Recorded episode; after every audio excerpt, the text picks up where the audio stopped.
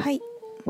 そうえーと先生術はすごく他人をね理解することに役立つって言ったんですけどブジャーもそうだしアカシックもそうですけどねやっぱりリーディングしたりすると自分と全然違う性質を持ってきてるっていうのがすごくよく分かってあのなんでそんなこと言うの？みたいな感じにならなくなるなりますよね。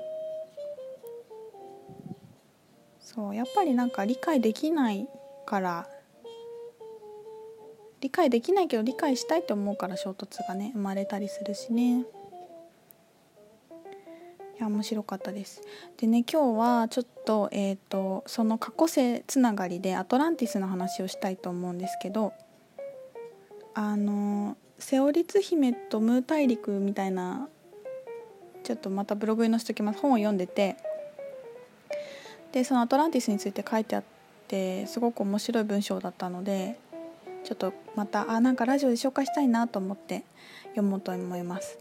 あのアトランティスについてはなんか一時期すごくたくさん情報が出ていたので知ってる方もたくさんいると思うんですけどまた新たに改めて聞いてみると面白いし思い出す人もたくさんいると思うのでちょっと読んでみますね。えー、アトランティス文明の繁栄と滅亡。アトランティスはすべてのエネルギーを巨大なクリスタルを振動させることにより作ら、えーと作り出していました。たくさんのクリスタルのピラミッドがそのエネルギーの中継地点となり光のネットワークを形成していました。このクリスタルパワーがアトランティス全体を覆い。人々はそこから生活や交通に必要なエネルギーをもらっていました。そして医療もほとんどクリスタルのビームや色や音を使って行われました。レーザー技術も優れたものがありました。オリハルコンと呼ばれる金色の金属も至ることところで使われ海底や銀河間を移動する時の乗り物にも使われました。天候も気温もエネルギードームによって人工的にコントロールできていたので一年中快適で花や緑にあふれ不快という言葉はありませんでした。食べ物は新鮮で腐ることはありませんでした。空間のバイブレーションが高かったからです。有害物質を原子転換して無害化するテクノロジーもありました。そしてクリスタルのバイブレーションが人々の糸の力を増幅したので物事は苦労なく成熟縮しました。誰もが今でいうサイキックで想像するだけで現実化する世界でした。動物や植物ととも植物とも普通にコミュニケーションしていました。アトランティスの人々は音楽と踊りに関しては素晴らしい才能を持っていました。芸術として楽しむだけでなく音やダンスによるヒーリングや音による物質移動も得意でした。今の人々よりも広範囲な音域を聞くことができ広範囲な色の周波数を捉えていました。アトランティスの神殿は精妙な美しい音楽に満たされ息を飲むほど美しい絵画やオブジェなどがあちこちにありました。それを耳にしたり目にしたりすることで DNA レベルで癒されていきました。ある一定の音と香りを浴びるシャワーブースのようなものもありそれによって不調が治ったり若返ったり学習能力が驚異的にアップしたりインスピレーションを得たりしました。身体能力も高くダンスも目を見張るものがありました。体を使ったコミュニケーションも楽しんでいました。アトランティスの時代に比べて現代人の五感は後退しごく限られたものになってしまいました。なってしまったのは、えー、非常に残念なことです。五感の封印も解かれたらこの世はいかに美しく光り輝いて祝福に満ちているかわかるでしょう。アトランティスのクリスタルに次ぐテクノロジーは何といっても遺伝子操作にあります。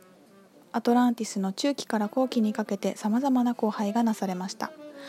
最初は動物や植物に対していろんな実験が行われましたがやがて人間と異種の交配が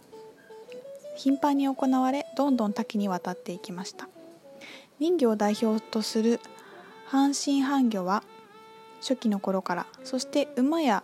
牛などあらゆる四つ足動物と人間との交配がなされ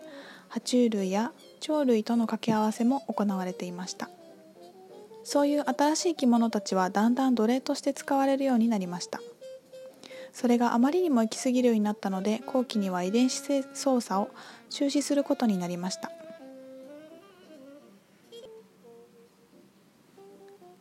その頃にはアトランティス人の精神性は地に落ち初期のようなパラダイスではなくなり支配者が生まれ争い事が頻繁に起こるようになりました。やがてテクノロジーは武器の開発に使われることとなります。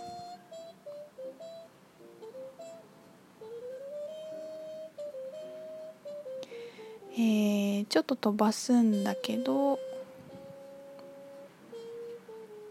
教育はあのチャクラとか第三の目の状態をピュアな状態に保つ方法とかそういうことが教育では教えられていたようです。あと結婚という制度はなくてあの実の父母以外にも複数の大人たちによって子供はみんなで育てていたそうですね。えー、海の中にイルカの神殿というのがあり海水による治癒やあ治療やイルカとの交流に使われましたイルカの愛の波動に満ちた空間でそこでたくさんの子供たちが遊びイルカから学び癒されました。その時はアトランティス人は水の中で呼吸ができていたのでした。DNA の中に水中にいた記憶が情報としてインプットされているのでそれを活性化させればいいのでした。水かきもあり水に入った途端イルカに変身できる子供もいました。イルカの神殿の他にもクジラの神殿人魚の神殿ユニコーンの神殿などがありました。ということでした。まああとは貨幣がないくて自給自足所有という概念もない、まあ、みんなプラナーを食べてたのであんまりご飯は食べなかったみたいですね。朝食で。きれいな水さえあれば食べ物は必要としない人はがいて、まあ、大体みんな2メートルぐらい。としあのすらりとした体型だったそうです。大体みんな200歳ぐらいまで生きてたのかな。でまあそのあの精神性が落ちていったことによってムー大陸にあムーの人たちにね戦争を仕掛けてどちらも滅ぶことになってしまうんですけど、まあ、この話はこういろんな言い方でいろんな角度からねあの話されていて私もあの自分でリーディングしてアトランティスの時の記憶もありましたね。あのなんかね捉えられて実験されそうになる記憶があって前もちょっと話したかもしれないんだけど私3姉妹なんですけどその時の光景はね三女の今一緒にあの下着開発したりしてる志保ちゃんと一緒に捉えられてるんですよね。で捉えた人がね次女の妹なんですよ。あの博士の研究者の格好をしててあの多分人体実験させられるのか DNA なんか掛け合わせてなんかさせられそうになるっていうところまで記憶があって。あとこのイルカに変身海に入った途端にイルカに変身するっていうところ読んであなんかこれ知ってるわってすごい思いましたね。なんか記憶が結構鮮明にいろいろ思い出すし私ちっちゃい頃イルカすごい好きでねなんかキーホルダーとかよく持ってたんですけどまあシリウスから来た聖獣って言われていてイルカは。あのクジラもそうですね。トランティスの時もあのみんな一緒に仲間としていたし、まあ、自分がみんなイルカだった時もたくさんあると思います。面白いよね。まあ何が言いたいかっていうとその面白いよねっていう面白いからシェアしたいだけなんだけどね。なんかその昔はなんかだからアトランティスの時の復活をどうのこうのとか結構まあみんなすごい言われててみんな過去性ヒーリングに行ったりしてたんだけどなんかもう知るだけで完了すると思っていてあ私はそういうストーリーを持ってきたんだなと思って。だからさ何？だからもうあと楽しく生きたらいいんですよね、ま、それが一番難しいからそれをしに来てるからそれを一生かけてやればいいと思うし。この間ある日なんかこう不意にねすごいみんなやっぱりお金のこととかいろんなことを思うじゃないですか。好きなことしたいけどお金がさとか。みんないろいろ思うと思うんですけどもうそうなんかそういうのを卒業し卒業しちゃったっていうかもう全然気にならなくなった私はなんかもったいないと思うんですよね。そんなこと言ってもったいないよって思うんだけど本当にみんなそれをやめて本当にみんなことみんな好きなことしたら一瞬で地球の次元上げ上がるんだな。あこれ地震とか本当になくなるんだなって急になんか思った時があってそうなの。みんな好きなこと本当に本当にどうし本当はどうしたいのかっていう状態にみんなが入れたら一瞬で変わるの。全全てが世界が。だから宇宙人もみんなワクワクしましょうとか楽し楽しいことだけしたらいいんだよってみんな一生懸命同じこと言ってるのも本当にそれで。やっぱり人間はどうしても苦労ししたがってしまうしなかなか自分のやりたいことをやらせずにいるのが好きなんだけどね。本当にこう地球のためにいいよね。もうそこしかないんだよね本当に。と思います。でもそれそこしかないしそれをやっていくことがさあのチャレンジでもあるので私たちの今世のね。だからそれをどういうふうにやっていくのかっていうのをサポートしたりするのがあの私はすごく好きだしこういう話をこれからいろんみんなの気づきとともにね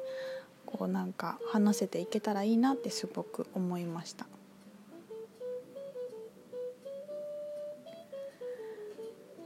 はい。うんと3回目の配信に続きます。もうちょっとお話します。